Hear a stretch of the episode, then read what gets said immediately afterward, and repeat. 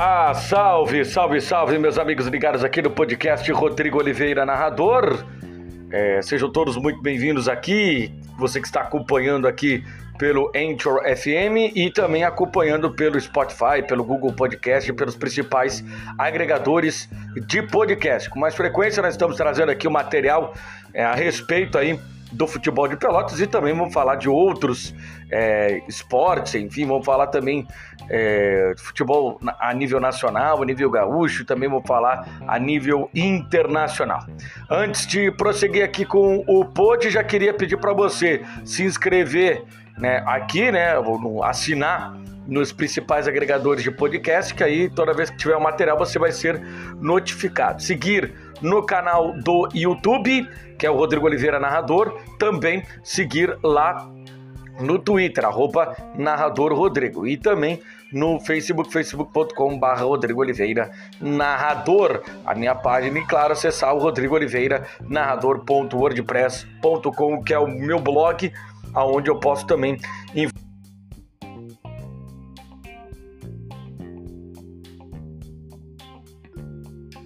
e último domingo, 3 a 1 diante da equipe do Guarani.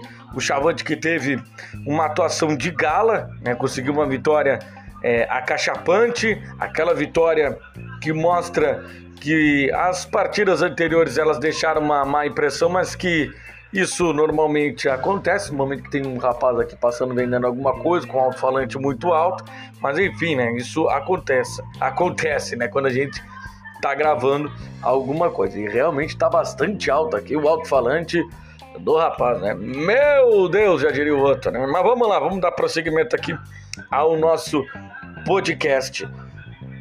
Vamos ver ah, o carro do picolé. O carro do picolé que está passando nesse momento. Atenção, atenção, criançada, o carro do picolé está passando nesse momento. Nesse momento, os pais colocam as duas mãos na cabeça e começam a se preocupar com o carro do picolé passando, porque tá muito caro o picolé nesse momento. Mas vamos lá, pessoal. Olha só, foi uma vitória importante do Brasil, daquelas vitórias em que dá uma tranquilidade para a sequência é, do trabalho e que deixam também algumas lições aí para o técnico Cláudio Tencati. Ele já fica sabendo que o time tem três pilares para dar sequência, sem contar os outros jogadores que já são titulares incontestáveis, mas são três pilares que passam a ser jogadores incontestáveis do time rubro-negro. O Felipe Albuquerque na lateral direita, né, e jogou uma partida exuberante diante da equipe do Guarani o Bruno Matias no meio-campo e o Luiz Henrique no ataque. O Luiz Henrique é um caso à parte, né? Daqui a pouquinho eu vou falar mais a respeito do Luiz Henrique. Mas começando pelo Felipe Albuquerque. O Brasil ganha força física na lateral direita, ganha ímpeto no ataque, ganha um jogador que dá mais opção para os jogadores que jogam pelo flanco. É, muitas vezes a gente viu o tanto Bruno Matias ou como nesse último jogo o Mateuzinho sem companhia pelo lado direito. Apesar do Rodrigo Ferreira ser um jogador que tem uma das suas qualidades, o setor defensivo, né, ele fecha muito bem a linha.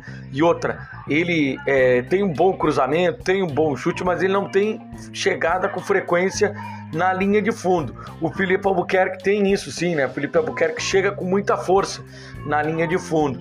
Então ele é um jogador que se soma mais ao ataque.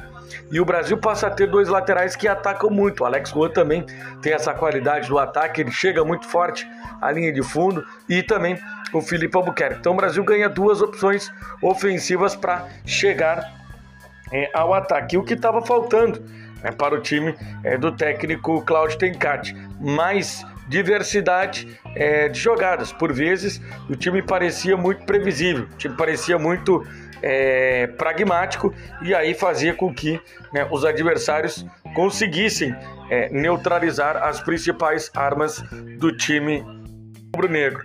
Mas a gente pode ver um time é, bastante é, com ideias interessantes. O técnico Cláudio Tencati conseguiu mudar algumas situações de jogo, como por exemplo é, defendendo o Brasil fechava uma linha de cinco, com os dois laterais recuando e com o Souza passando a ser o terceiro zagueiro né, pelo lado esquerdo e ele participando da construção também das jogadas, ele era o cara que dava a saída e aí os laterais se projetavam, o Brasil saía com a famosa é, linha de três, que ficou muito popular aqui no Brasil, principalmente né, pelo técnico Eduardo Cudê, ex-treinador do Internacional, que fazia muito, aplicava muito essa saída de três. E ontem o Brasil teve essa saída de três justamente porque os laterais eles propiciavam isso, né? Os laterais eles não ficavam é, posicionados esperando que o, ou o goleiro ou o próprio zagueiro desse um passe. Não, eles se projetavam, o Souza recuava, fazia essa saída de três e o Bruno Matias era o primeiro jogador ali a dar opção. Aí quando o Bruno Matias abriu o campo, ele recebia a bola e tinha dois jogadores, no mínimo, como opção para dar o passe seja o Felipe Albuquerque pela direita ou seja o Alex Juan pelo lado esquerdo. Então o Brasil ganhava muita força pelo lado é, do campo e teve é, boas é, atuações individuais. Né? O Felipe Albuquerque, como eu já destaquei, o Alex Juan, como eu destaquei, o Luiz Henrique, inclusive pela Rádio Pela tem se eleito o melhor em campo, mas poderia muito dividir o troféu com o Bruno José, que ficou né, todo o jogo e ele teve uma atuação soberba, jogou demais né, o Bruno José, que aliás, ele quando é, ele é acionado, quando ele tem espaço, ele normalmente costuma jogar muito bem.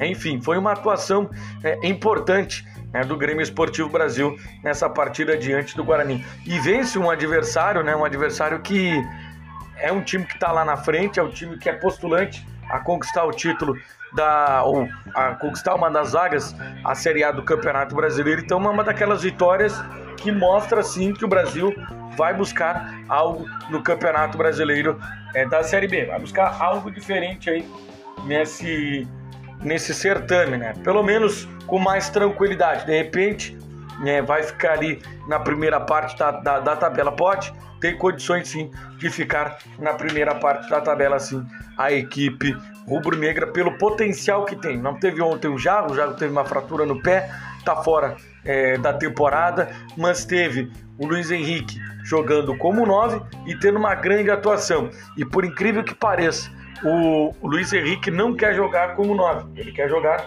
como extrema, ele quer jogar pelo lado do campo. Mas as principais atuações dele no Brasil têm sido como 9.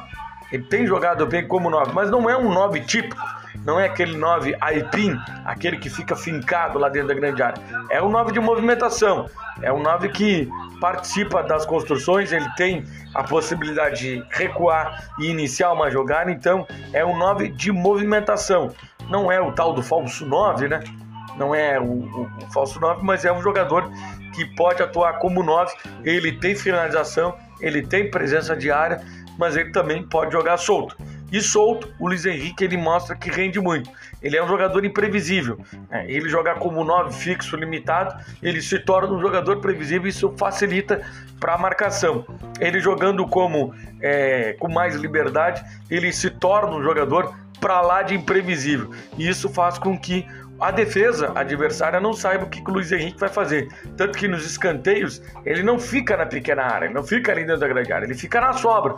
E aí na sobra foi com que ele acabou fazendo o primeiro gol da partida. Um belíssimo gol que ele traz para dentro, acontece um desvio ali no meio do caminho, mas isso é o que menos importa e a bola acaba indo para o fundo do gol, abre o placar e dá uma tranquilidade para o Brasil. No segundo tempo, logo no começo, o Luiz Henrique tem uma arrancada, recebe a bola dentro da grande área, é derrubado pelo zagueiro eh, do Guarani, o árbitro da partida marca pênalti, Bruno Matias cobra, faz o primeiro gol dele como profissional e dá tranquilidade para o Brasil. E o Brasil teve inúmeras chances de fazer o terceiro gol de matar o jogo, mas não conseguiu. E aí o Guarani vem para cima. É um time muito qualificado, é um time muito bem treinado, com ideias claras, com, é, com muita ideia de jogo.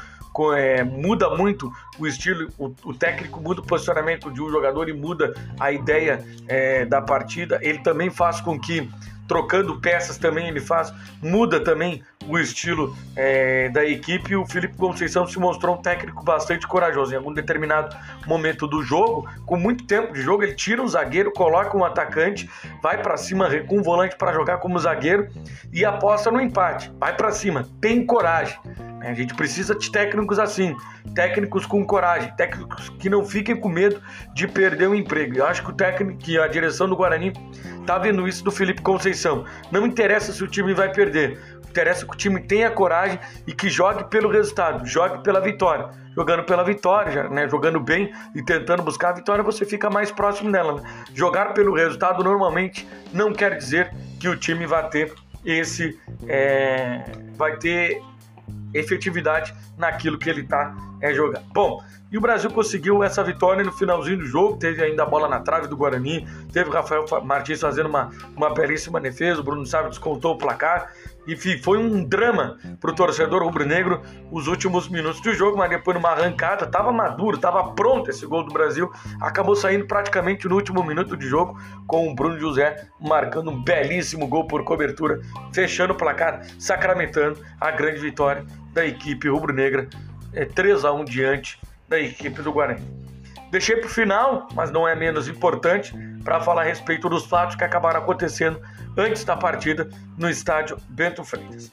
Bom, é, estávamos normal lá no, no, no, na Baixada quando acabamos recebendo, né, percebendo na realidade o Alex Juan, o, o Elton Simeão, perdão, passando ali pela área de circulação no estádio Bento Freitas e imediatamente conversando com dois é, integrantes da Brigada Militar, né? com dois brigadianos, como a gente diz aqui no Rio Grande do Sul.